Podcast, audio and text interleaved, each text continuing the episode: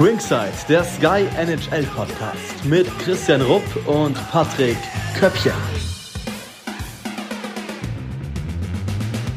Episode 5 von Ringside, dem Sky Podcast. Schön, dass ihr wieder mit dabei seid. Und natürlich darf auch heute nicht fehlen Patrick Köppchen. Patrick, grüß dich. Ruppi, ich grüße dich und äh, grüße euch da draußen natürlich auch, liebe Zuhörer, um, um etwas mal klarzustellen. Äh, auch dieses Mal ist nicht äh, Olli Swartis da, sondern der Ruppi eben. Und ähm, das hat einen ganz besonderen Grund und einen schönen Grund, denn der Olli ist in Babypause und kümmert sich für ein paar Wochen äh, um seinen neugeborenen Henry und äh, wird wie letzte Woche nicht, also letztes Mal nicht dabei, diesmal nicht und äh, danach auch noch nicht. Aber dann äh, zur siebten Folge haben wir den Olli dann wieder. Äh, Olli, herzlichen Glückwunsch erstmal dafür und äh, genau, das wollte ich nur noch mal erwähnt haben. Ruppi. Absolut. Absolut. Ganz viele Grüße an der Stelle auch an den jungen Papa und natürlich an den Future NHLer, der da hoffentlich äh, ja jetzt schon die das entsprechend in die Wiege gelegt bekommt. Aber wir dürfen heute auch einen ehemaligen NHLer begrüßen als unseren Gast. Er ist geboren und ausgebildet worden in Kaufbeuren, hat dann die bayerische Heimat verlassen, um den Sprung nach Nordamerika zu wagen, hat in der AHL, IHL und wie gesagt in der NHL gespielt. Zwischen 95 und 97 insgesamt 54 Spiele für die Washington Capitals. Dann ging es zurück nach Deutschland und auch da wirklich in seiner Karriere nur noch steil nach oben. Kapitän geworden, viele Jahre Kultspieler geworden, hat sich den Spitznamen Hooligan verdient sechs Meisterschaften mit den Eisbären Berlin gefeiert. Dort hängt auch bis heute noch sein Trikot und wird da wohl auch immer hängen mit der Nummer 14. Und nach dem Karriereende dem Eishockey treu geblieben, war Manager bei den Eisbären, NHL-Scout für die Los Angeles Kings und seit 2020, 21 auch Sportdirektor der Nürnberg Ice Tigers in der DEL. Ich darf lösen, ich glaube, es weiß ohnehin schon jeder. Stefan Ustorf ist heute mit dabei. Stefan, grüß dich. Danke dir, Ruppi. Viel, viel zu lang. Da komme ich mir unfassbar alt vor. Wir wollten ja unbedingt Vergangenheit und Zukunft gegenüberstellen. Damit müssen wir in unserem Alter leben, Usti, dass die, ja. Vorstellung immer länger und länger wird. Aber ich bin, äh, aber ich finde, äh, wenn man so viel bei dir auch äh, vom Positiven erzählen kann, oder du hast einfach eine Wahnsinnskarriere als Spieler hingelegt und bist gerade dabei, eine fantastische Karriere äh, danach als Manager hinzulegen. Von daher darf man da auch mal ein paar Minuten länger bleiben, finde ich, oder ein paar, paar, paar Sätze mehr drüber verlieren, weil es ja schon sehr beeindruckend ist, was du da gerade treibst. Ich, ich danke dir, ich danke dir. Es macht Spaß. Solange, solange du im Eishockey arbeiten darfst, ist eigentlich immer alles gut. Das ist super schön. Ähm, ja, Ruppi, äh, schießt du mal los? Ich ja, ich aufgeschrieben.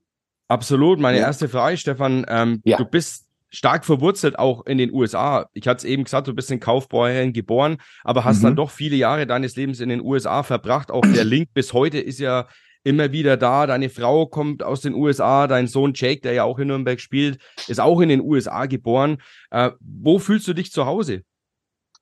Ja, ehrlich gesagt ist, ist meine Heimat inzwischen Ohio geworden. Ich äh, bin damals, ich war 19 Jahre alt, als ich gegangen bin äh, aus Kaufbeuern und, und bin mehr oder weniger, habe ich schon öfter gesagt, in Amerika erwachsen geworden. Ich habe äh, geheiratet dort, meine Kinder sind dort geboren. Ich, ich lebe eigentlich seit 1994 in Amerika als, als Hauptwohnort, sage ich jetzt mal. Bin natürlich hin und her, aber, aber freue mich immer wieder, wenn ich dorthin komme. Kaufbeuren wird immer die Heimat bleiben. Die Freunde, die Familie sind dort, aber, aber also für mich, ich fühle mich eigentlich im Augenblick am wohlsten, wenn ich, wenn ich in meinem Haus in Amerika bin. Und du kommst ja auch immer wieder heim. Äh, ich hatte es auch schon gesagt, du scoutest jetzt als Sportdirektor in der DL, natürlich drüben in Nordamerika, hast aber ja. auch schon Scouting gemacht ähm, für einen NHL-Club, für die LA Kings. Ähm, Nehmen uns da gerne mal mit. Was ist der Unterschied, ob du für einen deutschen Club scoutest oder eben einen für einen in der NHL? Ja, im Endeffekt schaust du dir komplett andere Spiele an. Ähm, mein, meine Aufgabe damals für ähm, Los Angeles war, ich war Profi-Scout für mit dem Aufgabenbereich, äh, ich sollte Spieler finden im Alter, sage ich jetzt mal, zwei, drei, 24, die, die entweder gar nicht gedraftet worden sind oder, oder nicht keinen Vertrag unterschrieben haben, die so ein bisschen ja, Spätentwickler sind, sage ich jetzt mal, die erst, äh, die erst ein bisschen später kommen und vielleicht noch in die NHL kommen. Als Beispiel, glaube ich, damals, ich habe äh, äh, Kubalik, Dominik Kubalik gescoutet in, äh, in äh, der Schweiz damals, da war er, glaube ich, auch schon 24 oder 25. Ähm, eben diese Sorte Spieler sollte ich in Europa finden, damals für die LA Kings. Und wenn ich jetzt unterwegs bin in Nordamerika oder, oder in Finnland, in Skandinavien, dann, dann suche ich natürlich Spieler für die DEL. Dann äh, sind es entweder Spieler, die, sage ich jetzt mal, hin und her gehen zwischen der East Coast Hockey League und der American Hockey League und, und äh, ihren Weg suchen und, und die ich hoffentlich davon überzeugen kann, dass äh, ihre Karriere in Europa besser aufgehoben ist. Und äh, wie gesagt, wenn ich jetzt, wenn ich zum Beispiel zum American Hockey League Spiel gehe, dann spielen da, wenn da zwei Mannschaften auf dem Eis sind, sind 90 Spieler, 90 Prozent der Spieler, die da spielen, eigentlich kein Thema für mich. Sondern ich suche die Spieler, die eben keinen NHL-Vertrag haben, die, die ähm, versuchen, sich in der AHL zu etablieren, sage ich jetzt mal. Das sind so die Spieler, die für mich hier in Nürnberg in Frage kommen. Wir haben da schon mal drüber gesprochen, also wir unter, unter vier Augen, Stefan, aber ich glaube, das können wir allen anderen auch mal kurz erklären, wie du scoutest. Also ich war echt ja. überrascht. Ich dachte, es geht vor allen Dingen darum, was macht der Spieler auf dem Eis?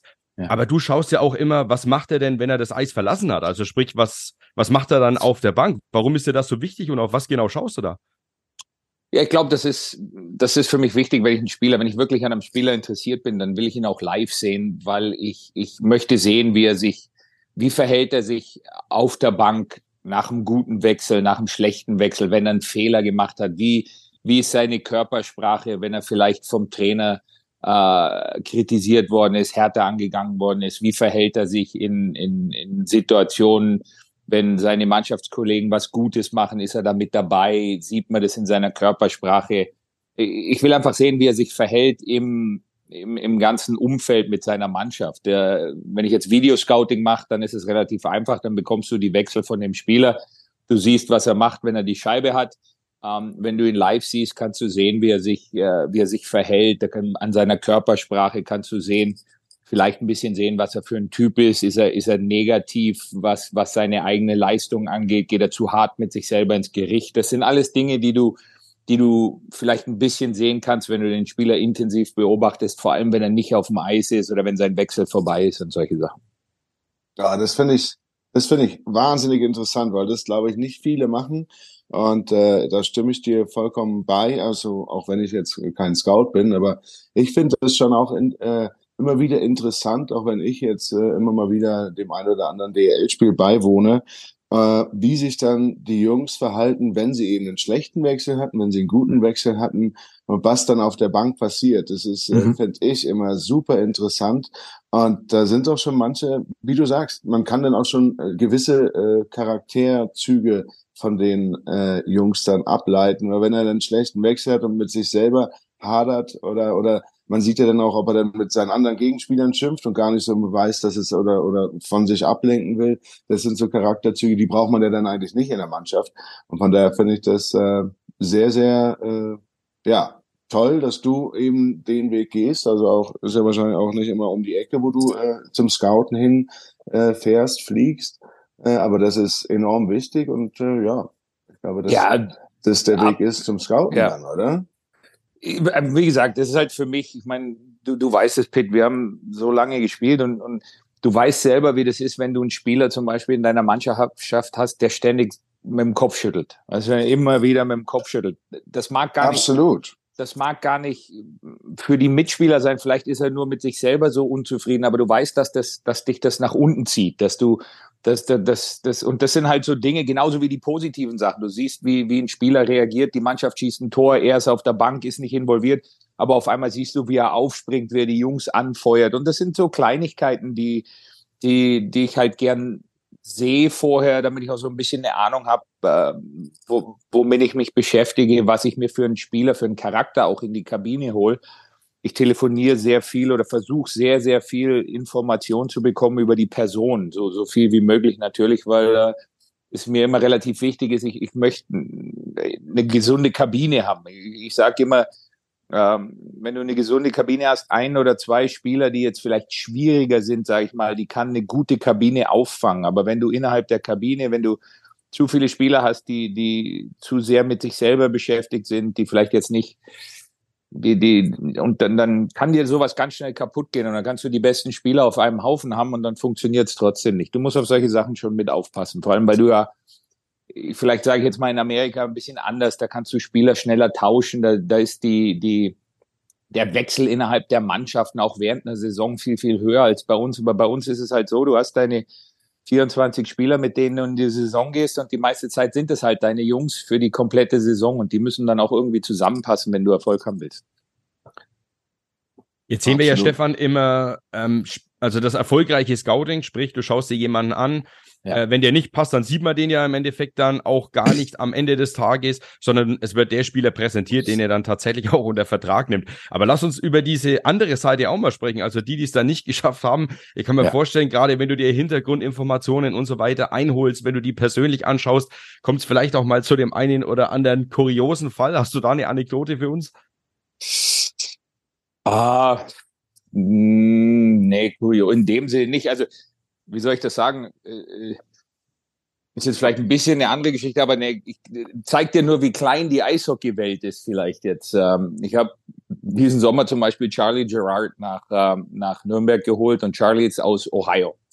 Äh, derselbe Staat, in dem ich auch lebe in Amerika, aber wohnt dreieinhalb Stunden weg von mir. Also es ist jetzt nicht so, dass wir Nachbarn sind und wir kannten uns auch vorher nicht und hatten keine Ahnungen.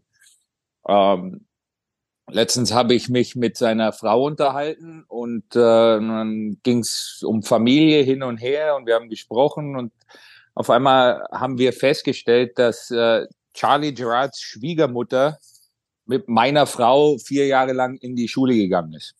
Zum Beispiel. Also so eine Kleinigkeit, was vorher keiner gewusst hat. Und die Eishockeywelt ist so klein, es kennt wirklich jeder jeden und, und deshalb ist auch zum Beispiel sich Informationen einzuholen oder so jetzt nicht so schwierig, weil äh, irgendjemand hat irgendwann mal mit jemandem zusammengespielt oder war Zimmerkollege von dem und, und wie gesagt, die Eishockeywelt ist so klein, ähm, dass du auch auch, das ist auch gut zu wissen für junge Spieler jetzt oder so. Du musst ein bisschen aufpassen. Du kannst nicht zu viele Brücken abreißen hinter dir oder so, weil irgendwann kommt alles zu dir zurück. Und wie gesagt, jeder kennt jeden. Ähm, äh, irgendwie ist jeder mit dem anderen verbunden und, und das ist auch äh, für mich was Schönes am Eishockey eben, dass, äh, dass wir eine Gemeinschaft sind, sage ich jetzt mal, auf der ganzen Welt, äh, wirklich was Eishockey angeht, wo, wo jeder äh, miteinander klarkommt. Also ich, ich mag das relativ gern, dass, dass Eishockey so eine kleine Welt ist.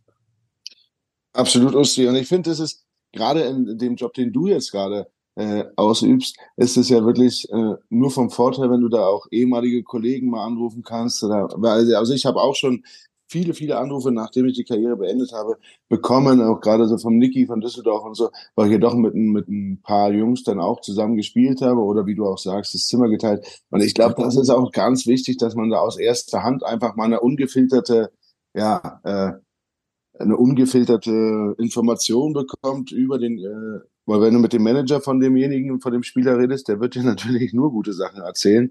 Aber das finde ich ist auch enorm wichtig und, und eine schöne Sache, dass wir einfach in dieser Eishockey-Community äh, immer wieder aufeinander zurückgreifen können und so helfen können in solchen Sachen und am Ende des Tages dann ja die richtigen Schlüsse draus ziehen. Die musst du ja dann am Ende des Tages.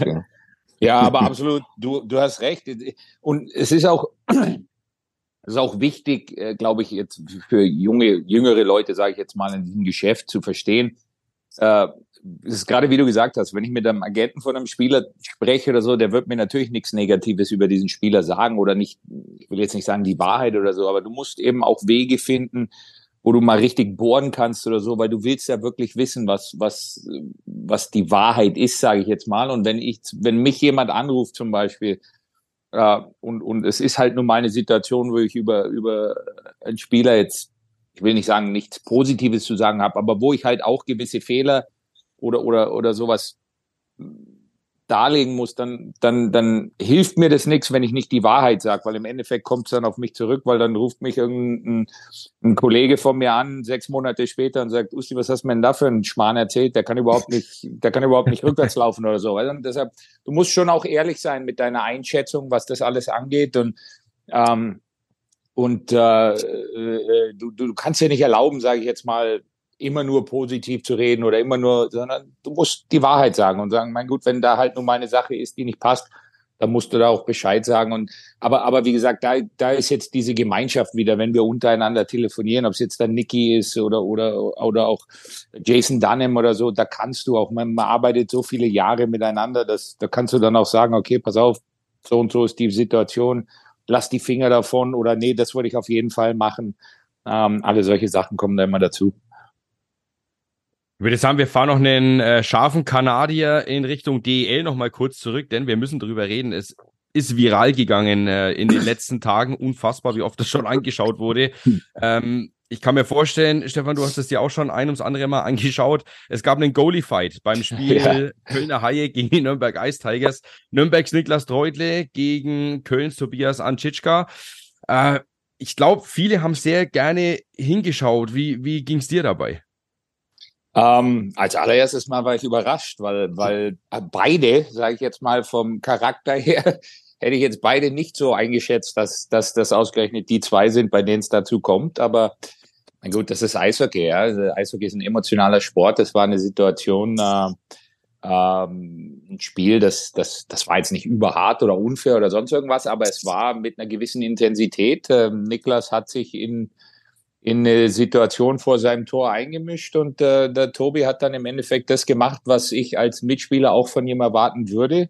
Und er ist, äh, ist auf unsere Seite gekommen und hat gesagt, halt, also wenn du dich da einmischst, dann bin ich da. Und ja, es war, äh, meine Schlägereien ist immer so eine Sache im Eishockey. Ich glaube, wir werden sie nie loswerden. Ich bin auch nicht wirklich der Typ, der sie unbedingt loswerden will. Äh, ja, gut, äh, man will nie, dass sich einer verletzt, aber so ein Goalie-Fight ist doch immer was Besonderes und weil es halt einfach auch ein bisschen witzig aussieht, wenn die Jungs sich so bewegen mit ihrer Ausrüstung. Und ich glaube, es war, es war okay. Wir brauchen es nicht zu oft, aber ab und zu mal ist es ganz angenehm. Es kommt ja auch fast Äh. nie vor, wenn man mal ganz ehrlich ist. Ne? Also ein Goalie-Fight Ja. ist ja schon in der NHL im Endeffekt, äh, kommt kaum vor. Man muss aber dazu sagen, ich glaube, in fast jedem NHL-Spiel gibt's auch eine Schlägerei, also einen Faustkampf zwischen den Skatern. Äh, in der DL gibt's kaum noch Fights. Äh, und Goalie-Fights, das ist ja im Endeffekt wie ein Sechser im Lotto, aber du hast es gerade schon Ja. gesagt, ähm, Schlägereien wegbekommen, Schlägereien gerne anschauen. Ich glaube, wir öffnen jetzt in dem Podcast so ein bisschen die Büchse der Pandora, aber ich glaube, es wird Ja. kaum ein Thema im Eishockey heißer, emotionaler diskutiert als Faustkämpfe in diesem Sport. Also mich Ja. interessiert wirklich eure Haltung dazu. Ähm, Patrick, du, du selber ähm, kennst das ja auch auf dem Eis. Viele sagen ja, es beschützt deine Mitspieler. Also sprich, es hält andere davon ab, einen dreckigen Check zu fahren, wenn du weißt, ey, da steht einer auf dem Eis und der lässt sofort die Handschuhe fallen und äh, rächt das dann. Ist es tatsächlich so? Hast du anders gespielt, wenn du wusstest, oh, auf der anderen Seite ist einer, da, da könnte ich kassieren? Ja, tendenziell war ich jetzt auch nicht der, der, der Spieler, der irgendwie äh, dreckige Checks gefahren hat. Ich habe eh kaum checken können. Ich habe das immer ein bisschen, habe diese Zweikämpfe immer irgendwie ein bisschen anders gelöst, aber ich war jetzt nie ein Hard Hitter oder irgendwie sowas.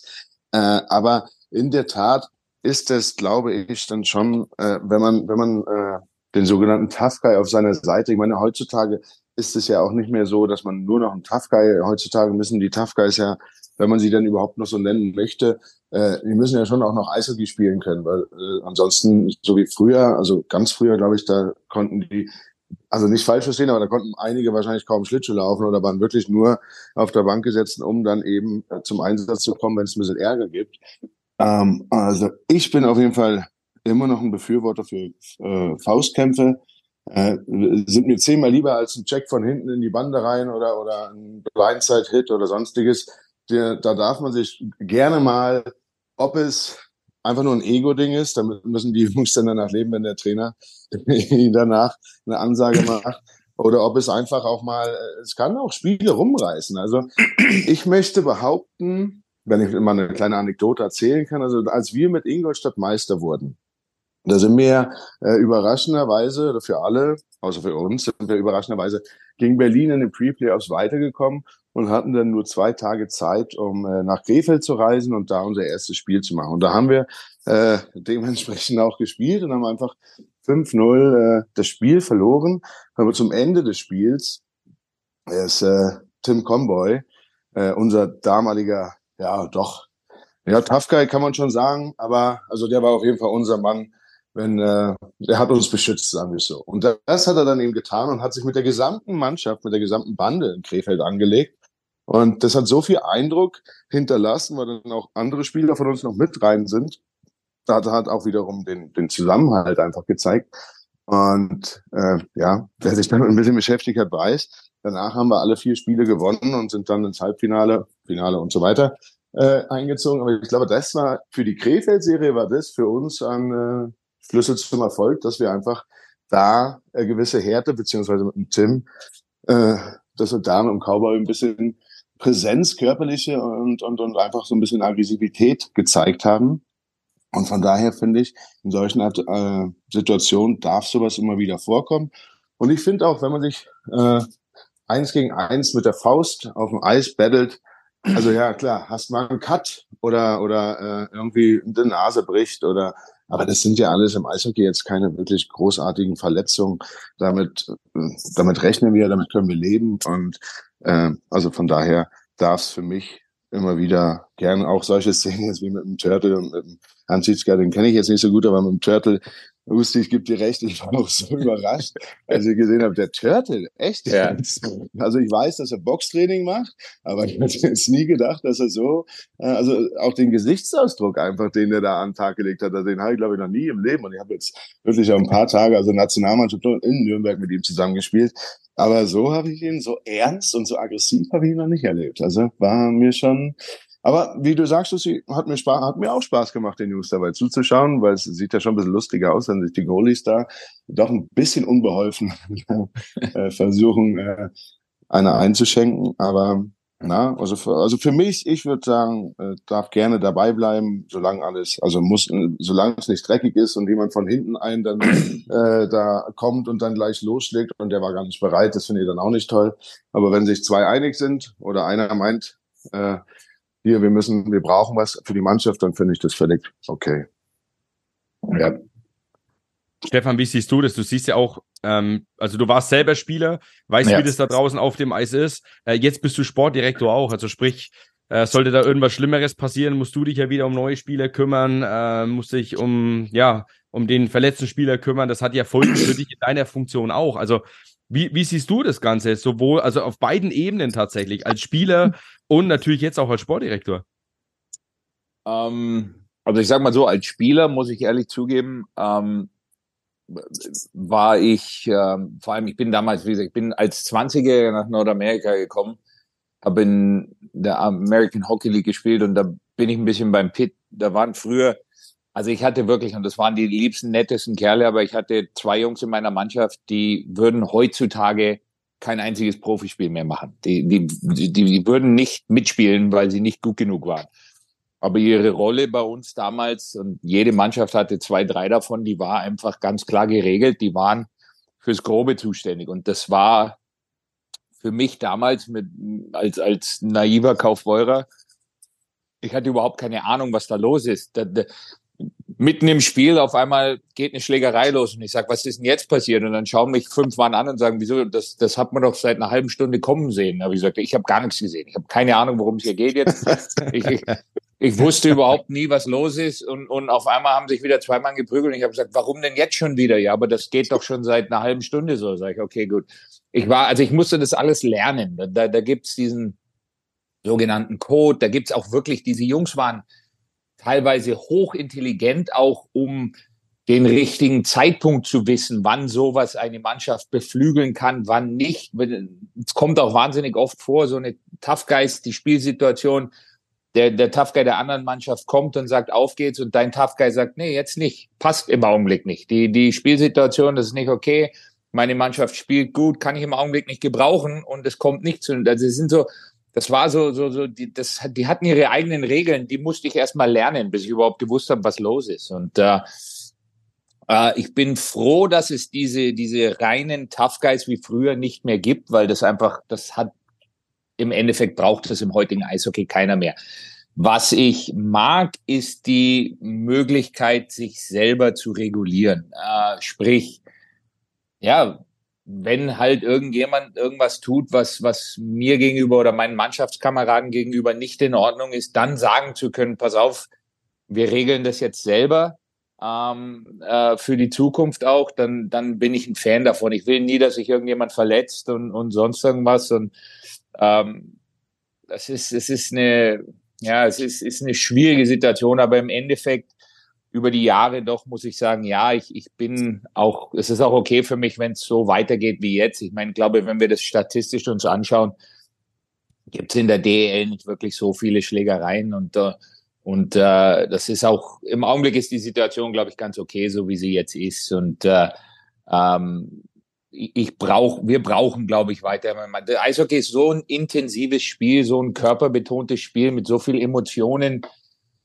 Äh, das meine ich jetzt nicht negativ, aber ab und zu können wir uns halt nicht immer auf die Schiedsrichter verlassen, dass alles richtig gemacht wird und ab und zu musst du dich einfach mal selber kümmern, sage ich jetzt mal. Das, das hört sich barbarisch an jetzt im Augenblick, aber das ist nicht so schlimm wie wie man denkt, sondern ab und zu geht es halt darum, auch ein Zeichen zu setzen und zu sagen, okay, bis hierhin und nicht weiter. Und das ist auch okay so.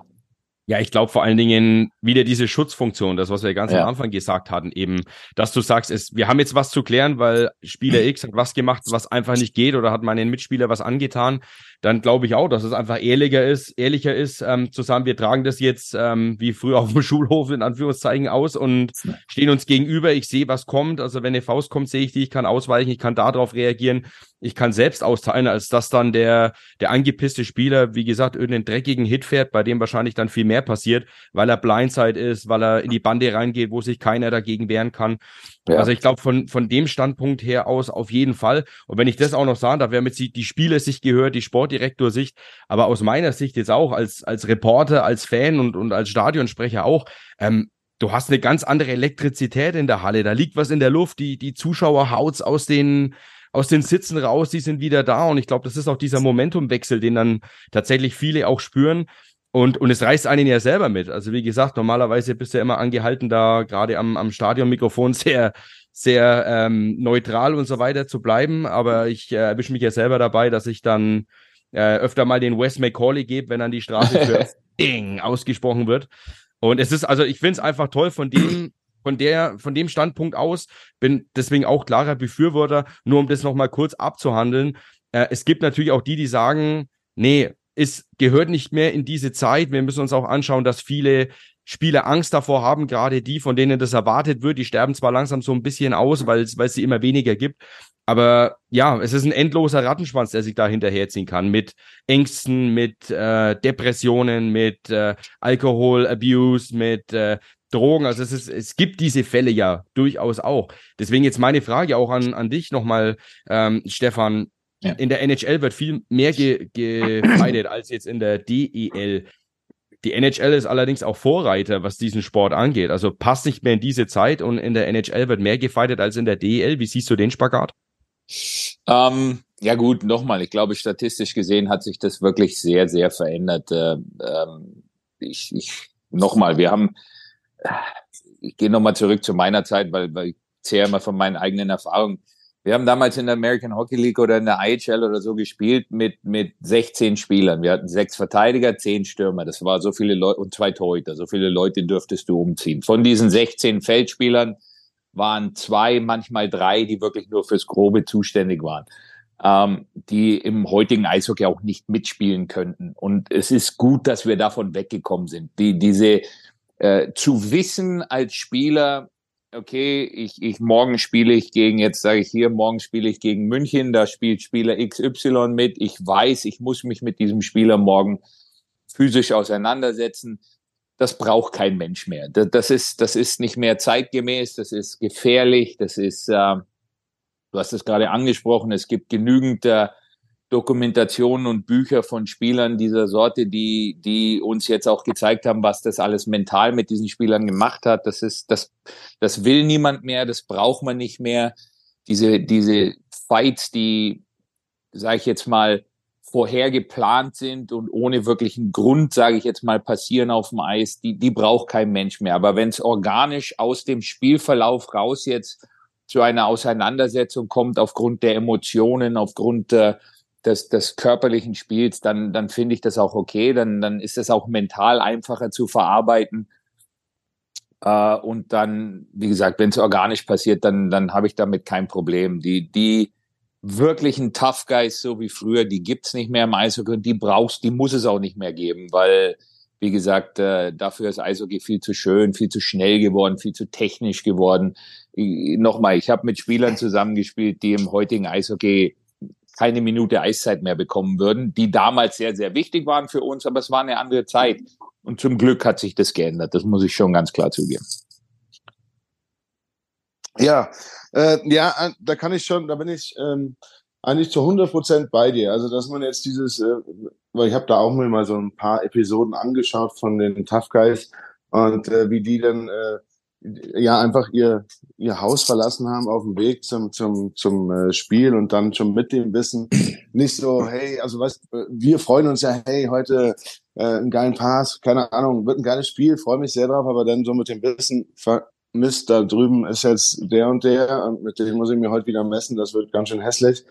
Von daher sind wir froh, dass es solche Szenen äh, eigentlich nicht mehr gibt und äh, doch der Sport. Und wenn es dann mal so ist und äh, ein bisschen was zu, ich fand es sehr schön, wie du es ausgedrückt hast, Usti, äh, regulieren solltest, dann äh, finde ich das immer noch sehr fein. Also von daher bin ich da gut bei dir. Und jetzt, ich würde gerne mal mit dir ein bisschen über, über ähm, ja, jetzt haben wir schon mal jemanden da, der in der NHL gespielt hat. Du hast 54 Spiele, hat Ruby gesagt, in der NHL alle für die Washington Capitals gespielt. Mhm. Und ähm, ja, ich, mich interessiert tatsächlich so ein bisschen, äh, ja, wie geht es in der NHL? Du sagtest, es ist schnell mit den Spielerwechseln, man geht hoch, runter. Was hast du da für Erfahrungen gemacht? Wie ist die Organisation in Washington? Weil wir wollen nachher noch ein bisschen äh, kurz drüber reden. Mhm. Äh, ja, mit dem Alex Ovechkin, dass der jetzt doch tatsächlich, also was ich nie, persönlich nie für Möglichkeiten hätte, dass er äh, dort äh, an dem Wayne Gretzky äh, Rekord, Tore-Rekord äh, irgendwie dran schnuppert. Aber ansonsten erzähl ja ein bisschen Washington, wie geil ist es einfach, ein NHL-Spieler zu sein. ähm, ja, du wirst lachen, äh, wenn ich jetzt, ich habe mich da, ich habe mir da viel Gedanken drüber gemacht. Das hört sich jetzt eigentlich ganz komisch an, aber ich habe sechs Jahre in Nordamerika gespielt, davon jetzt sage ich mal ungefähr zwei Jahre in der NHL und die Zeit in der NHL war eigentlich die Zeit, die ich am wenigsten genossen habe. Ähm, äh, und der Grund dafür ist ganz einfach. Ich meine, sicherlich jetzt im Nachhinein, jetzt bin ich 50 Jahre alt und und jetzt bin ich schon stolz darauf, in der NHL gespielt zu haben und, und das ist super und ich habe da ein Ziel erreicht, von dem ich nie geträumt habe. Das ist alles toll. Aber zu dem Zeitpunkt, als das alles passiert ist, war ich einfach so unglaublich unvorbereitet auf die Situation. Ich, ich, du kommst aus Deutschland, ja, du, du, dein ganzes Leben lang. Jetzt kam ich aus Kaufbeuern. Ich habe, seit ich fünf Jahre alt war, mehr oder weniger mit denselben 20 Jungs zusammengespielt. Äh, von über Kleinstschüler, Kleinschüler, Schüler und dann irgendwann in Kaufbeuern wirst du Juniorenmeister und spielst im nächsten Jahr mit denselben zehn Mann in der Bundesliga und alles ist immer gleich und es sind dieselben Leute und dann bin ich damals nach Nordamerika eben, habe überhaupt nicht gewusst, auf was ich, ich wusste gar nicht, auf was ich mich da eingelassen habe und komme dahin und habe die erste Saison dann, das war die 94er Saison, war Lockout, also da ist in der NHL nichts passiert. Ich war in der American Hockey League das ganze Jahr. Ich musste mir keine Gedanken drüber machen, ob hoch oder runter oder sonst irgendwas und hatte so dasselbe Gefühl wie in Europa. Das war toll. Okay. Und dann im Jahr drauf äh, äh, habe ich es in die NHL geschafft und bin dort und habe mich wirklich zu keinem Zeitpunkt in meiner Zeit in der NHL wirklich als Teil der Mannschaft gefühlt. Ich war immer ein Spieler, der der damit rechnen musste, dass er, dass er vielleicht heute nicht mitspielt, äh, rein und raus aus der Aufstellung. Und, und ich habe nie das Gefühl gehabt, wirklich dazuzugehören. Ich hatte, muss ich jetzt auch dazugeben, einen extremen alte Schule Trainer mit Jim Schoenfeld, der halt die Dinge so gemacht hat, wie er sie kannte aus seiner Zeit und der, der ja, in zwei Jahren vielleicht dreimal mit mir gesprochen hat. Ähm, und, und in den drei Mal, mit denen er mit mir gesprochen hat, hat er mit Sicherheit nichts Positives zu sagen gehabt. Und äh, es war einfach, ja, ich hatte, ich war völlig auf mich allein gestellt. Ich, ich, es ging wirklich nur ums Überleben in meiner Zeit dort und ich, ich bin mit dieser Situation jetzt nicht Teil der Mannschaft zu sein oder, oder sich nicht so zu fühlen, nicht wirklich klargekommen. Ich habe mich immer wohler gefühlt in den Minor Leagues, weil ich da äh, weil ich da einfach, ja, das war ein Mannschaftsgefühl. Und in der NHL war ich, habe ich immer so ein bisschen das Außenseitergefühl gehabt, zusammen mit meinen fünf anderen jungen Spielern, die dort waren. Und ähm, ich habe die Zeit, in der ich dort war, nicht genossen. Und, und jetzt erst im Nachhinein kann ich sagen, Mann, toll, ich habe in der NHL gespielt, in, in, in, gegen Wayne Gretzky, gegen Mario Lemieux, alle diese Dinge, oh, super toll. Aber als ich dort war, war das für mich mehr, ja, ich, ich hatte keinen Spaß, sagen wir mal so. Und das war eigentlich, hätte es die Zeit sein sollen in meiner Karriere, wo ich am meisten Spaß gehabt habe, aber es war mit Abstand die Zeit, in der ich am wenigsten Spaß am Eishockey gehabt habe. Das muss ich ganz klar zugeben. Krasse Aussagen, muss ich echt sagen. Wie, was hast du von der Stadt mitbekommen? Viele schwärmen ja von Washington DC und von der Arena auch. Äh, Philipp Grubauer hat da ja 2018 auch den Stanley Cup gewonnen. Der hat unter anderem ja noch Street Hockey genau vorm Weißen Haus gespielt. Ähm, war das bei dir ähnlich, äh, Stefan? Wie, wie hast du Land und Leute erlebt, um es mal so zu sagen?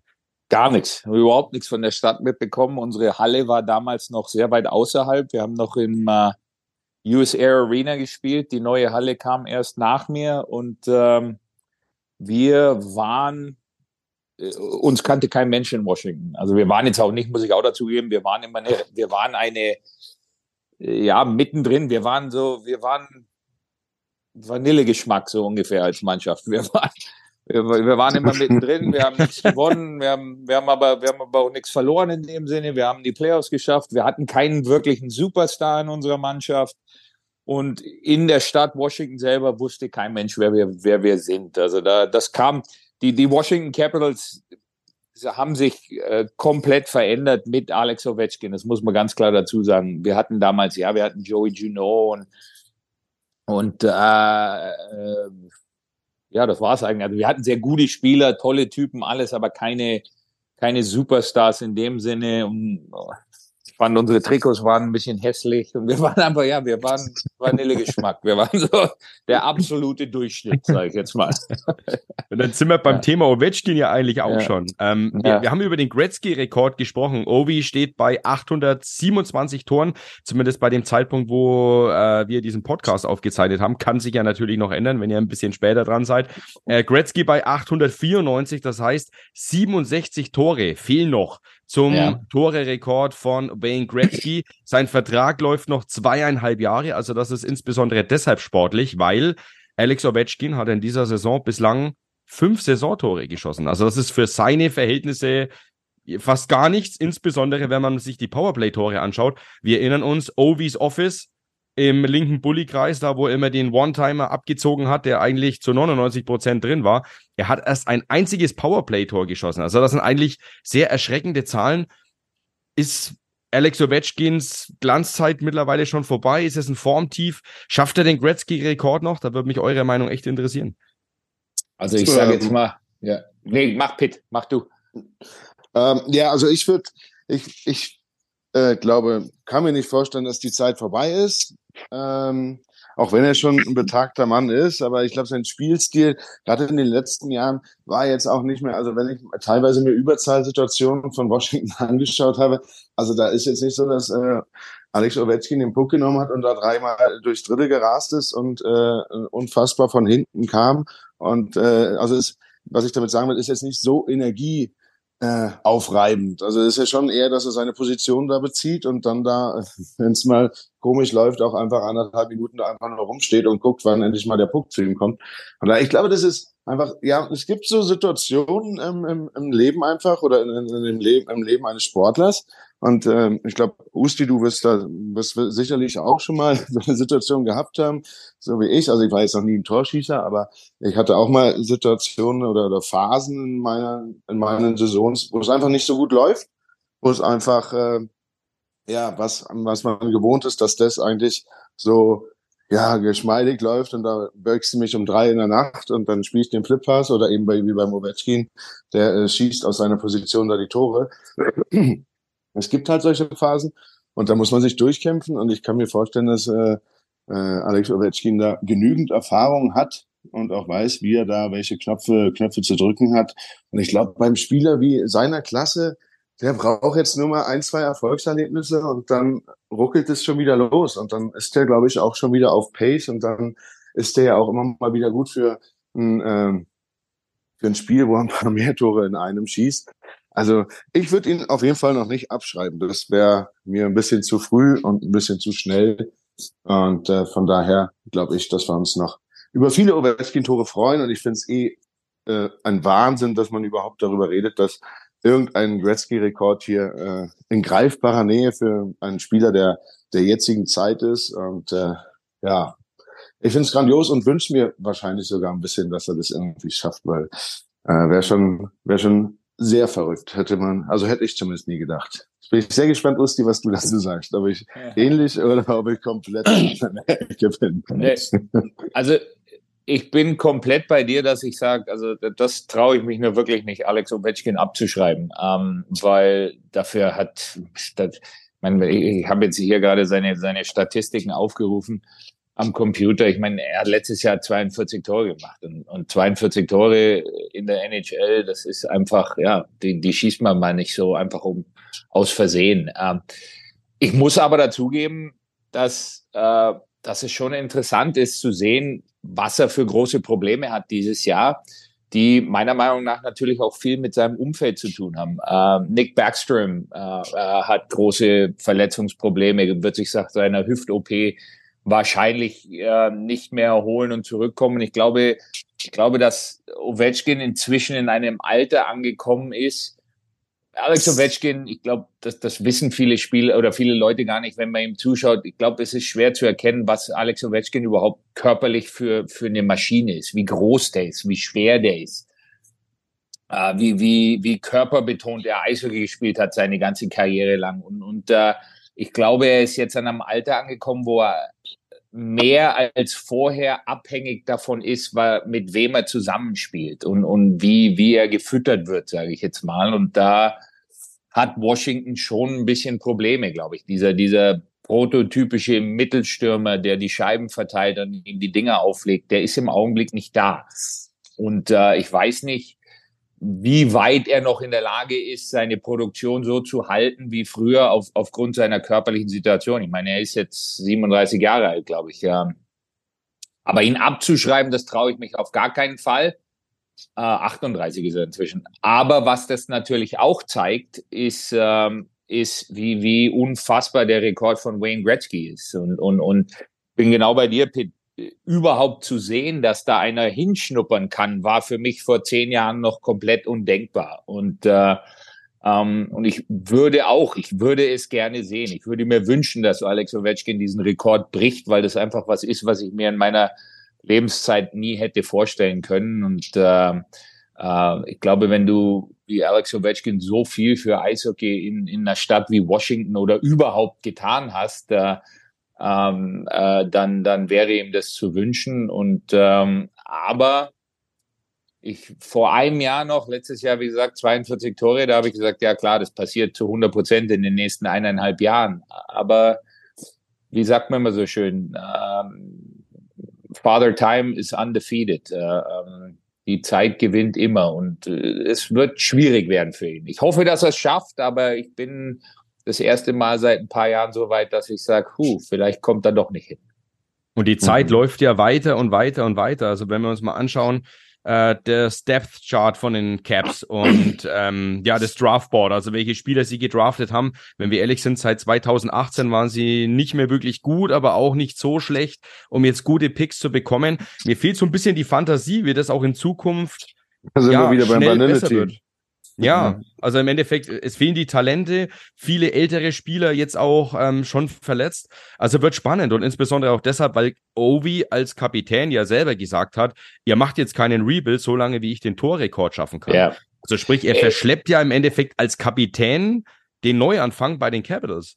Ja, zu 100 Prozent. Und ich muss auch ganz ehrlich zugeben, als- als- also von der Managersicht aus ähm, ist das eine extrem schwierige Situation jetzt, weil du bist so ein bisschen im Niemandsland. Ja? Du bist äh, du bist äh, Vanille. Mitten, du, genau, du bist Vanille. Du bist genau, du bist mittendrin. Du, Das zieht sich Du- jetzt hier durch. Das ist Ja, die Vanille-Episode. Genau, aber du wirst, weißt du, ich meine, du wirst, du, du, du kommst vielleicht nicht in die Playoffs, aber, aber wirst halt und darfst dann im Draft als 13. ziehen oder so und bekommst da halt nicht, du kannst dich nicht neu aufbauen. Ja, du, du hast, du, du bist im Niemandsland gefangen, so ungefähr, und musst jetzt einen Weg finden für die nächsten zwei Jahre, Alex Ovechkin mit genügend Talent zu umgeben, um diesen Rekord zu brechen.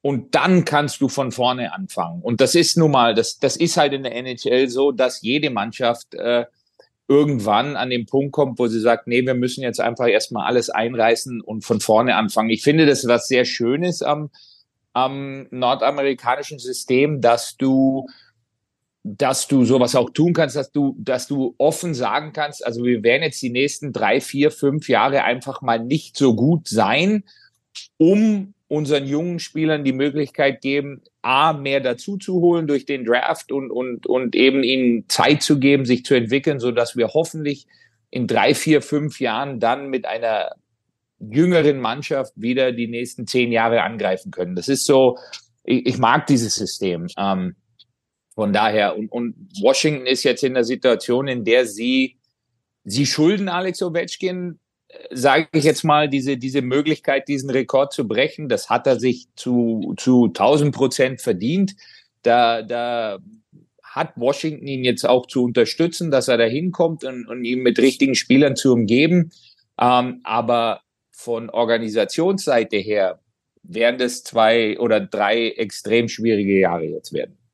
Und das äh, wird auch sehr, sehr spannend, glaube ich, denn ich weiß nicht, ob ihr es mitbekommen habt, die Capitals planen eventuell einen Umzug äh, nach North Virginia, also in den Norden des Bundesstaats Virginia.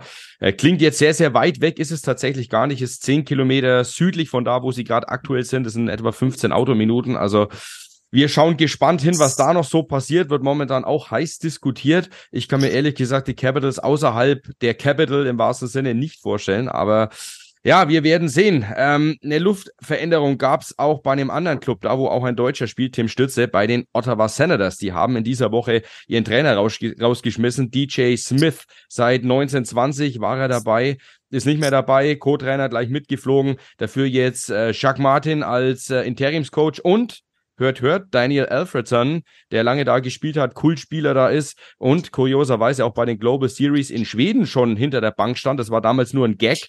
Äh, jetzt ist er es tatsächlich als Assistenztrainer. Also, im Endeffekt kurz zusammengefasst, Bären die neu, äh, wie heißt es? Kehren die neuen Besen so rum. Äh, in Ottawa jetzt äh, auch wirklich gut. Was haltet ihr vom Trainerwechsel? Ja, also für mich war er man hat es kommen sehen, sage ich jetzt mal so, einfach aufgrund dessen, dass die Erwartungshaltung sich in Ottawa auch verändert hat. Ähm, die, die, die Mannschaft ist an einem Punkt angelangt, wo jetzt einfach mehr kommen muss. Sie haben äh, hervorragende junge Spieler mit Kachuk, mit Stützle, mit, äh, mit Norris, äh, Batherson, Shabbat. Das, das ist ein Kern der Mannschaft, der auch äh, vertraglich jetzt die nächsten sechs, sieben, acht Jahre an den Verein gebunden ist, mit dem man schon einiges bewegen kann. Aber die Entwicklung der Mannschaft über die letzten eineinhalb Jahre ist mit Sicherheit nicht dahin gegangen, wo man, wie man sich das vorgestellt hat, sondern, sondern Ottawa wollte dieses Jahr in die Playoffs, will, will unbedingt in die Playoffs, muss den nächsten Schritt gehen. Und äh, so beliebt DJ Smith innerhalb der Kabine und bei seinen Spielern auch war, ist diese Entwicklung ein bisschen stehen geblieben. Das muss jetzt nicht und nicht falsch verstehen, das, das, das mag vielleicht gar nichts mit DJ Smith als Trainer selber zu tun haben, aber, und das kann der, der Pitt auch mit Sicherheit bestätigen, Eishockey auch als Trainer, es gibt, wie sagt man mal so schön, es gibt dieses, dieses, dieses Shelf Life. Nach einer gewissen Zeit wiederholt sich einfach alles und es nutzt sich ab. Und sehr, sehr selten sind Trainer nun mal fünf, sechs, acht Jahre bei einem Verein. Das, das passiert, klar, aber es passiert nicht oft, weil einfach ähm, du irgendwann auch mal wieder eine neue Stimme, eine neue Idee, einen neuen Funken brauchst. Und ich glaube, da ist Ottawa einfach angelangt jetzt. DJ Smith ist ein hervorragender Trainer, wird auch mit Sicherheit noch weiter in der NHL äh, arbeiten werden, aber er war halt jetzt zum jetzigen Zeitpunkt einfach nicht mehr der richtige Trainer für Ottawa.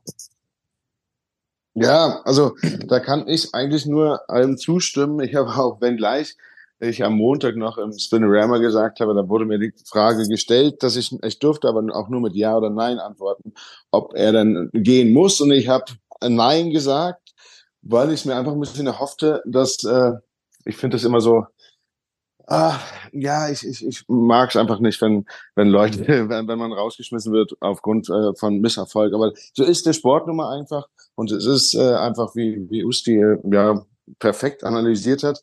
Dieses Jahr wollte äh, oder ist das klare Ziel, glaube ich, von Ottawa gewesen, die Playoffs zu erreichen.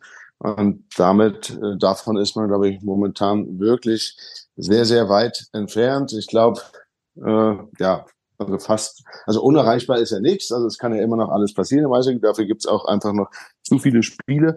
Aber äh, es ging eben überhaupt nicht in die richtige Richtung. Und dass man dann, so wie Usti sagt, dann muss halt, auch wenn man lange an diesem Trainer festgehalten hat, wenn man um seine Qualitäten weiß von dem, vom Trainer, dann muss man äh, schweren Herzens einfach sagen, nee, wir brauchen frisches Blut, wir brauchen frische Ideen, wir brauchen ein paar andere äh, Ansätze, um das Spiel zu, ja, umzukrempeln oder anzupassen, sage ich jetzt mal, dass man in verschiedenen, äh, ja, ob man im eigenen Drittel einen anderen Stil spielen muss, ob man im Angriff, also äh, von Taktiken und einfach mal von einer anderen Blickwinkel aufs Spiel schaut und schaut, ob, dass man da einfach, äh, also ich glaube nicht, dass er jetzt da einen kompletten Rundumschlag machen wird, aber einfach ein bisschen justieren und dann, äh, wie Usti sagt, auch mal eine andere Stimme hören, mal einen anderen Witz hören, weil man, ich kann mich erinnern, irgendwie wird Usti auch kennen, dass du von jedem Trainer nimmst du so einen speziellen Satz, nimmst du mit, den er dir im Jahr, glaube ich, 28.000 Mal bei den Besprechungen reinschmeißt irgendwie.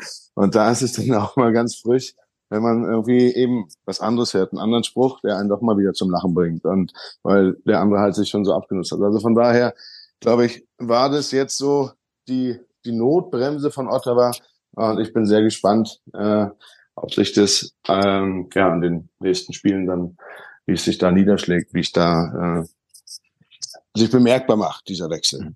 Und ich glaube, was man bei Ottawa jetzt auch nicht vergessen darf, ist, äh, dass ja in der gesamten Organisation in den letzten sechs Monaten unheimlich viel passiert ist. Du hast einen neuen Besitzer äh, mit Michael Andlauer. Du hast äh, mit, mit Steve Steos jetzt einen Interims-GM, nachdem Dorian gefeuert worden ist. Die, die ähm, Ottawa ist, glaube ich, im Augenblick dabei, sich komplett neu aufzustellen. Es wird, äh, es wird immer wieder über einen Umzug in die Stadt gesprochen mit einer neuen Halle, mit allem drum und dran. Und Ottawa ist jetzt mit ihrem neuen Besitzer wirklich dabei, sich zum komplett neu aufzustellen. Und es ist auch völlig nachvollziehbar, dass ein, ein neuer Besitzer oder ein neuer GM sagt, das ist alles wunderbar, aber im Endeffekt möchte ich den Trainer haben und den GM haben, den ich ausgesucht habe und nicht den, der schon da war. Jeder will sich mit Leuten umgeben, mit denen er vertraut, die er haben will. Und das ist einfach eine Situation im Augenblick, in der sich da alles neu orientiert in Ottawa. Die Mannschaft steht, die ist sehr talentiert, aber sie muss jetzt den nächsten Schritt gehen. Und ich glaube, die verantwortlichen Positionen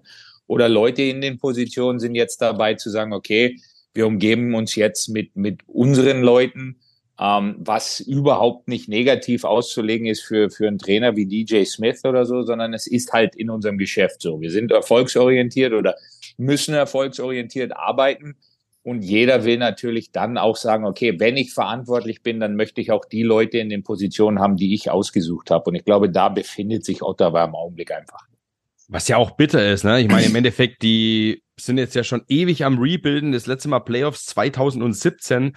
Jetzt haben sie Tarasenko noch dazu geholt in der Hoffnung, jetzt endlich den Sprung geschafft zu haben. Die ganzen jungen Spieler, Stefan, hast du auch schon erwähnt. Also im Endeffekt, sie haben ja unfassbar viel Talent und ja, waren ja eigentlich schon drauf und dran, jetzt endlich mal wieder in die Playoffs zurückzukehren. Aktuell letzter in der Atlantic Division, also sprich, da sind auch viele Mannschaften dazwischen, das darf man nicht vergessen. Und aktuell, wie gesagt, die Frage ist, wie aktuell ist es dann? Ich sage mal so circa zwölf Punkte Rückstand auf einen Wildcard-Platz. Äh, vollen hin drückt der Schuh.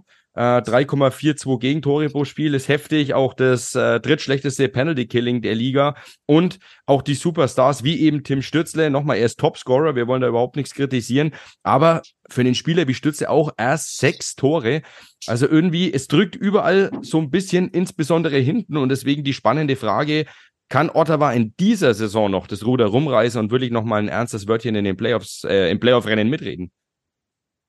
Ich glaube schon. Ich glaube, wir haben in den vergangenen Jahren mit, mit uh, St. Louis zum Beispiel äh, eine Mannschaft gesehen, die im Januar noch letzter gewesen ist und äh, dann den Stanley Cup gewonnen hat. Ich glaube, das Talent bei den äh, Ottawa Senators ist auf jeden Fall da.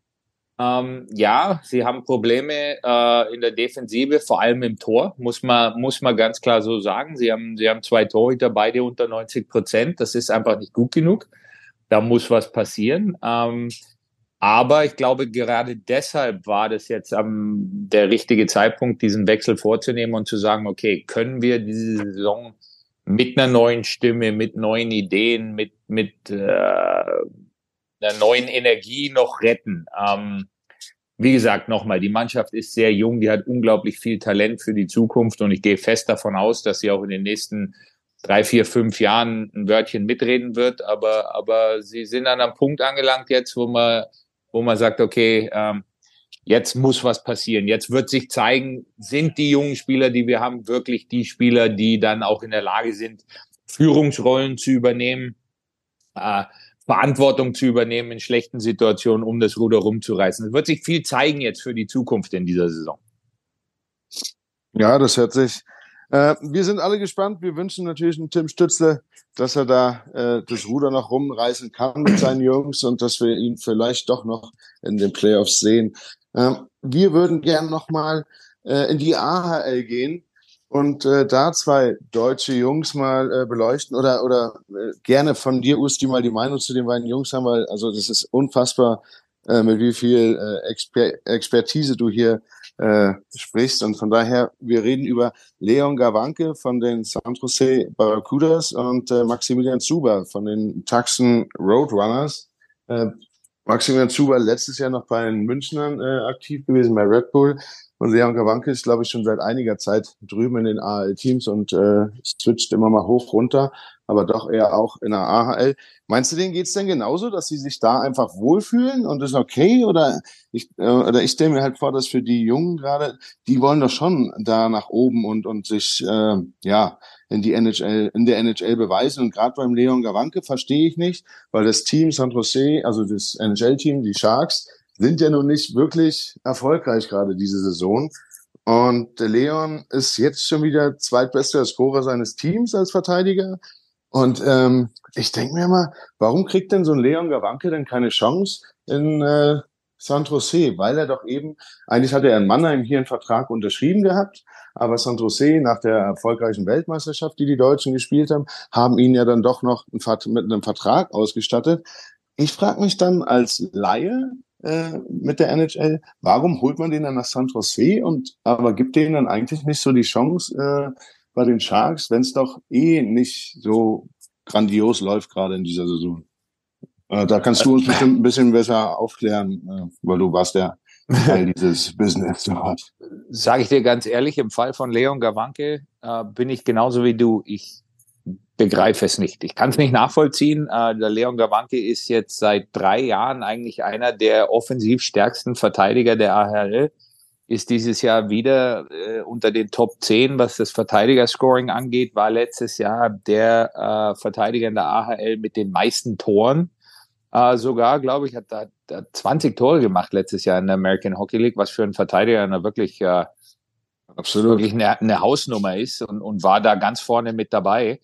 Äh, und ähm, ja, er, er, er kam halt nun mal in, in, in Winnipeg nicht zum Einsatz. Das hat nicht funktioniert. Sie haben ihn gedraftet. Sie haben ihn auch, sie haben ihm den Anschlussvertrag gegeben. Es hat nicht funktioniert. Er hat sich für den Wechsel nach Europa entschieden, hat dann bei der WM eine wirklich hervorragende Rolle gespielt für Deutschland und, und äh, San Jose hat ihm nochmal einen Vertrag gegeben.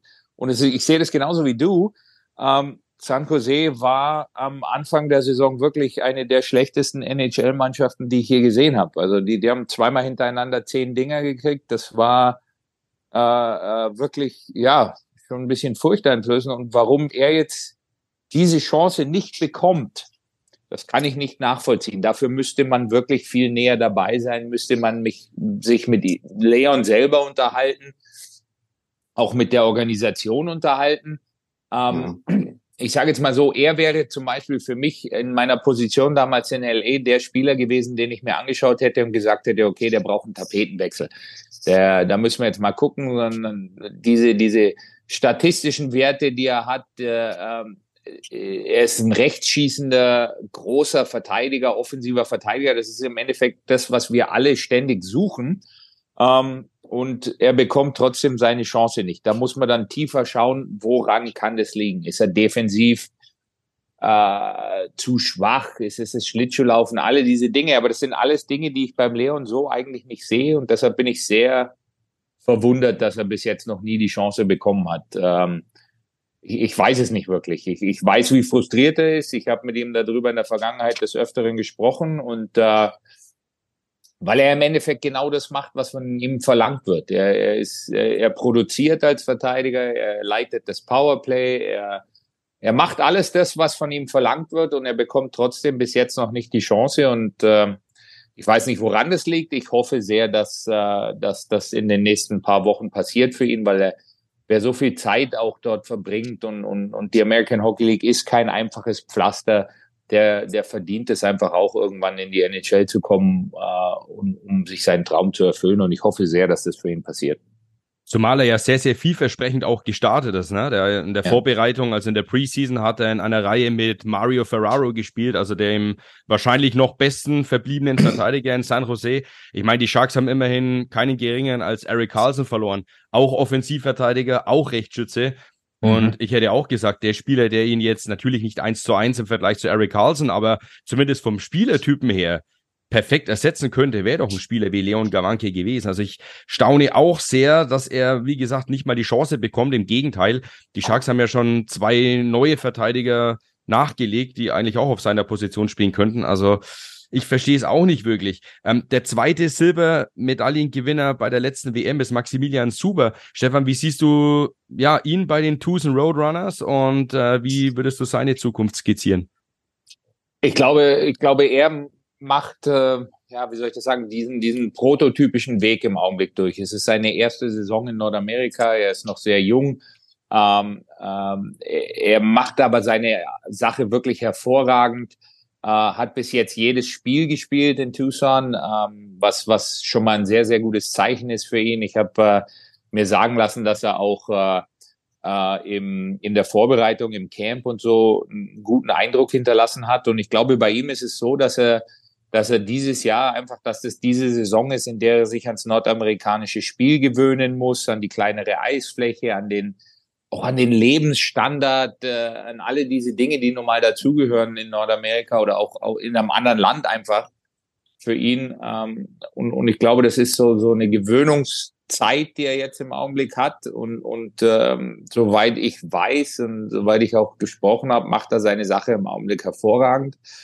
Und ähm, ist mit Sicherheit ein Spieler, der, der auch irgendwann einmal, äh, wenn er so weitermacht, wenn er sich so weiterentwickelt, seine Möglichkeit in Arizona bekommen wird. Arizona ist, ist jetzt eine Mannschaft, die überraschenderweise dieses Jahr sehr, sehr gut spielt. Ähm, ähm, nicht wirklich, äh, äh, niemand hat wirklich damit gerechnet, dass die im Augenblick in der Tabelle so gut dastehen, was es vielleicht ein bisschen schwieriger macht für ihn. Aber im Endeffekt, glaube ich, läuft bei Maxim alles im, im, an, im Zeitplan im Augenblick. Seine erste Saison in Nordamerika ähm, AHL, äh, er gewöhnt sich an alles, er, er spielt gut, er produziert für seine Verhältnisse auch relativ viel mit neun Punkten in 24 Spielen. Und äh, ich, ich, ich weiß, dass, dass man in Arizona mit seiner Leistung im Augenblick sehr zufrieden ist. Wo wir jetzt schon von ja talentierten Spielern sprechen, müssen wir auch noch ganz, ganz kurz äh, den Scheinwerfer drehen auf den kommenden Draft 2024. Ein halbes Jahr haben wir noch bis dahin. Aber Zwei Namen werden jetzt schon ganz heiß diskutiert, die als First oder Second wahrscheinlich über die Bühne gehen werden. Das ist zum einen Macklin Celebrini von der Boston University und zum anderen Cole Eiserman, der im ja, US-amerikanischen Nachwuchsprogramm äh, aktiv ist. Beide schießen die Ligen wirklich kurz und klein in der NCAA, also Celebrini äh, 15 Spiele, 10 Tore, 15 Assists, also 25 Punkte in 15 Spielen und Eiserman in der U18 23 Spiele, 27 Tore und 45 Scorerpunkte. Also scheint als äh, wüssten beide, wo das Tor steht. Äh, wie seht ihr die beiden Top Prospects fürs kommende Jahr? Ähm, da muss ich ehrlich sagen, äh, ganz so intensiv habe ich mit, mich mit denen noch nicht äh, auseinandergesetzt. Aber wenn das, äh, also allein die Zahlen, die du gerade vorgelesen hast, also mit äh, Cole Eiserman, wenn er in 24 Spielen 27 Tore und 45 Scorerpunkte, dann sieht man ja einfach schon allein an den Ska Zahlen, dass die beiden, also auch äh, Macklin Celebrini, dass die einfach ihre Liga dominieren und äh, ja, einfach nur darauf warten, äh, für höhere Aufgaben äh, bestimmt zu sein. Und, und äh, ja, wenn sie, das Wichtigste ist, dass sie einfach verletzungsfrei durchkommen und äh, dann erwarten uns sicherlich wieder neues, äh, frisches Blut für die nächsten Saison in der NHL. Ich, die, die sind, das sind beides Spielertypen. Sie sind so, ja, wie soll ich sagen, dieses, dieses, die, die Jungs sind einfach anders gestrickt als früher. Die sind bereit. Die, die kommen, die, die spielen mit einem Selbstvertrauen, die mit einer Selbstverständlichkeit, ähm, ja, die es früher einfach nicht äh, gegeben hat. Äh, ein, ein Macklin Celebrini geht, der ist 17 Jahre alt im Augenblick und äh, und dominiert die NCAA. Äh, das ist, das ist College Hockey. Der, der, der spielt gegen Jungs, die sind drei, vier, 25 Jahre alt teilweise, weil das eine relativ alte Liga geworden ist äh, die hervorragend ausgebildet sind und, und Spieler in seinem Alter haben in dieser in diesem Eishockey normalerweise, sage ich jetzt mal, nichts verloren. Also das gab es früher nicht. Ähm, ich kann mich erinnern, Paul Correa war damals äh, als 18-Jähriger äh, ein Spieler, der, der im, im College dominiert hat und nach ihm gab es bis Jack Eichel keinen anderen Spieler, der in seiner ersten Saison solche Zahlen gehabt hat und, und diese, diese Hobie Baker Trophy als bester Spieler im College Eishockey gewonnen hat. Und, und jetzt passiert das immer wieder, weil die Jungs sind einfach besser vorbereitet. Die Art und Weise, wie diese Spieler heutzutage trainieren, ganz ehrlich, mit, mit welchen Leuten sie sich umgeben und mit eben, wie gesagt, auch welcher Selbstverständlichkeit sie diese Dinge angehen, ist was ganz, ist was ganz anderes als früher. Und Sicherlich hat sich auch die Situation in der NHL aufgrund des Salary Caps dahin geändert, dass du du brauchst junge Spieler, die, sage ich jetzt mal, ihre Einstiegsverträge haben, sprich 900.000 Dollar im Jahr verdienen. Und wenn du Spieler dieser Sorte hast, die einfach auch schon sofort mitspielen können und, und auch Einfluss aufs Spiel nehmen können, dann, dann bist du besser aufgestellt. Und dadurch kriegen junge Spieler früher die Chance, in der NHL Fuß zu fassen als das noch der vor, sage ich jetzt mal, zehn Jahren der Fall war. Und deshalb siehst du auch mehr und mehr Spieler, die sagen, nee, halt, äh, das ist mir egal, ob ich 18 oder 19 bin, ich bin soweit, ich kann ja auf diesem Level mitspielen und ich kann nicht nur auf diesem Level mitspielen, sondern ich kann auf diesem Level auch einen Unterschied ausmachen. Und äh, dieses Selbstvertrauen äh, ist, ist einfach toll fürs Eishockey, weil dadurch wird das Spiel schneller, äh, technisch versierter, macht mehr Spaß zum Zuschauen und äh, was die Jungs teilweise dann auf dem Eis auch machen heutzutage, ist, ja gut, das sind Sachen, da hätten wir uns früher die Hände beigebrochen, wenn wir sowas probiert hätten. Und äh, heutzutage ist das. Definitiv. Die, ja, ja wer, wer, wer, wer wieder im Handschuh irgendwas explodiert und dann. ja. und, und für die Jungs ist das einfach komplett normal heutzutage. Und das macht un unglaublich viel Spaß, dazu zu schauen. Ja, was ich auch beeindruckend finde, dass sie einfach äh, auch körperlich so schnell bereit sind. Wie du sagst, die spielen mit einem Selbstverständlichkeit und dass die aber auch körperlich, das war früher immer so der große, die große Frage, schafft man den, den Sprung vom Junioren-Eishockey ins Männer-Eishockey praktisch?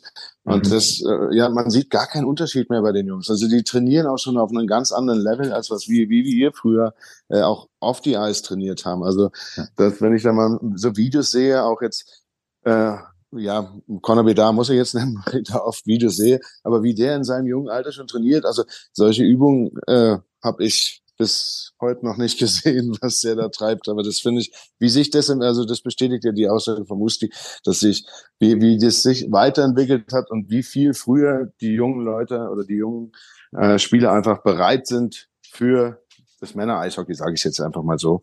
Und äh, in dem Sinne wollte ich dich, Usti, mal fragen, wie du ja. denn, äh, haben wir denn deutsche Hoffnung? Haben wir deutsche Jungs, die da draußen rumcruisen, wo wir sagen, hey, da die sind beim Draft ganz oben dabei oder sind eben beim Draft dabei? Und äh, die U20-Weltmeisterschaft steht ja auch an. Wie schätzt du da? Spielen wir da gut mit? Spielen wir da eine gute Rolle? Oder äh, sagst du, wir hm. kämpfen, müssen kämpfen? Ich, ich glaube, ja, es ist schwierig. Ich, ich, ich glaube, dieses Jahr wird, wird ein bisschen eine schwierigere Saison für uns, was die, was die uh, U20 WM angeht. Aber wir haben auf jeden Fall äh, qualitativ gute Spieler dabei, die auch ja auch schon bei uns in der DEL, ähm, sage ich mal, relativ prominente Rollen einnehmen. Ob das jetzt zum Beispiel bei mir der Roman Kechter ist, der der doch wirklich sich äh, voll etabliert hat, ein Erik Hördler, ein, ein Kevin Bicker, ein äh, Elias. Das sind alles Jungs, die die doch auch schon in der DEL wirklich Fuß gefasst haben die dann bei so einem Turnier für uns eben auch die Rollen übernehmen müssen und die Führungsrollen übernehmen müssen. Gibt es für den kommenden Draft deutsche Spieler, die, die auf sich aufmerksam machen könnten? Ja, die gibt's. Ein Paul Meyer wird relativ hoch gehandelt, äh, glaube ich, im, im Draft dieses Jahr. Also ich, Mhm. ich habe gehört, vielleicht zweite Runde oder so, der, der ja auch wirklich eine hervorragende Saison spielt und, und auch in Mannheim in, in einem Umfeld sich schon etabliert hat, das jetzt nicht immer das Einfachste ist für junge Spieler. Und äh, wir, wir, wir haben, wir sind an einem Punkt angekommen im deutschen Eishockey, glaube ich, in dem wir immer wieder ähm, Spieler produzieren werden, die, die äh, den Weg gehen können, weil auch das, wie, wie soll ich das sagen, auch das sich eben verändert hat. Diese Jungs, die die, die, die, die sind 14, 15 Jahre alt. Das Ziel ist nicht mehr die DL oder die Bundesliga, so wie es bei uns früher war, sondern die sagen, nee, mein Ziel ist die NHL. Und die, die gehen das Ganze schon mit einem, mit komplett anderen Einstellung an und trainieren äh, und, und bereiten sich auch mental darauf vor, diesen Weg gehen zu wollen. Und äh, äh, wir sind in unserer Trainerausbildung sehr viel besser geworden. Wir wir haben Spieler in der Liga, die, die diesen Jungs dabei helfen können, diesen Schritt zu gehen. Und das sind alles Sachen, die es früher, so sage ich jetzt mal, nicht gegeben hat. Also ähm, ich, ich, ich hatte um mich rum damals mit 17 in Kaufbeuren, Kaufbeuren keine wirklichen Spieler, die mir hätten helfen können oder mir äh, irgendwelche Informationen geben könnten, was da alles auf mich zukommt. Und äh, da, da sind die Jungs dieses Jahr oder heutzutage besser aufgestellt und die Ziele sind höher gesteckt und wir werden immer wieder Spieler entwickeln, die, die auch in der NHL äh, unterkommen werden. Nein, wir werden, äh, es wird nicht so oft passieren, dass es ein Dreiseitel wird, ein Seider wird, ein Stützle wird. Also wir haben im Augenblick schon Spieler in der NHL, die da ja nicht nur mitspielen, sondern die da wirkliche Rollen und, und übernehmen, die, die, das sind Superstars, auch, auch in der NHL. Also wir mit Leon Dreiseitel reden wir meiner Meinung nach über einen der besten drei Eishockeyspieler der Welt. Absolut.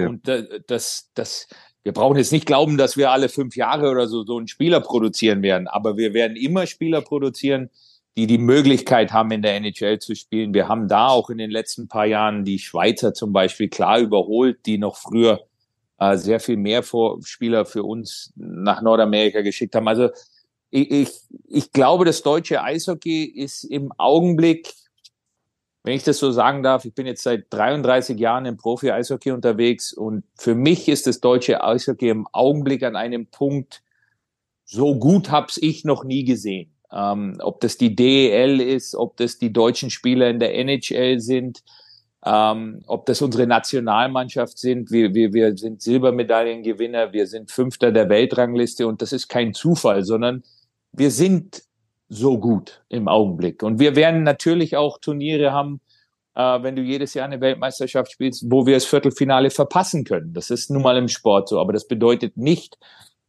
dass, dass dadurch sofort unser komplettes System umgewerfen worden muss und dass, dass wir, dass wir deshalb nicht. Wir sind eindeutig eine Eishockey-Nation, die unter die Top 8 der Welt gehört, die zwischen 8 und 5 und 4 vielleicht sogar einzustufen ist. Und äh, wir produzieren Spieler für die NHL. Und in meiner Zeit im Profi-Eishockey stand das deutsche Eishockey, glaube ich, noch nie so gut da, wie es im Augenblick dasteht. Und das ist wirklich schön zu sehen und das macht einfach Spaß. Ein wundervolles Schlussplädoyer, würde ich sagen. Vielen lieben Dank, Stefan. Ja, und Paul Meyer, äh, der von dir angesprochene als Top-Talent, geboren in Kaufbeuren, genauso wie Stefan Ustorf, da schließt sich der Kreis heute für uns, um es mal so zu sagen. Äh, Ich hänge an euren Lippen, Jungs, wirklich. Ähm, schade, dass wir hier jetzt zumachen müssen, denn sonst würde das Ganze den Rahmen sprengen. War super interessant. Vielen lieben Dank, Stefan Ustorf, und natürlich auch dir, Patrick, wie immer. Herr Ruppi, vielen lieben Dank. Aber Usti, ich muss auch sagen, es war mir eine Freude, dir zu lauschen und äh, doch ein paar überraschende Sachen, zum Beispiel das mit der NHL, dass du da gar nicht so wirklich genießen konntest, habe ich nicht mitgerechnet. Vielen lieben Dank für deine Einblicke und für deine Expertise, war wirklich großartig. Und äh, dir noch auf jeden Fall ein wundervolles Weihnachtsfest wünsche ich. Dir, Ruppi, dir natürlich auch. Und eine gute Zeit und äh, viel Erfolg äh, mit den Nürnberg Tigers weiterhin. Ich, dank, ich danke euch, Jungs. Danke für die Einladung. Macht unglaublich viel Spaß, über Eishockey zu reden. Ähm, und ich wünsche euch auch allen beiden ein wunderschönes Weihnachtsfest, einen guten Rutsch und äh, ein paar, paar erholsame Tage. Frohe Weihnachten. Also, äh, ja, dann natürlich auch noch allen Zuhörern frohe Weihnachten, viel Spaß, kommt gut ins neue Jahr und bis zum nächsten Mal. Äh, macht's gut.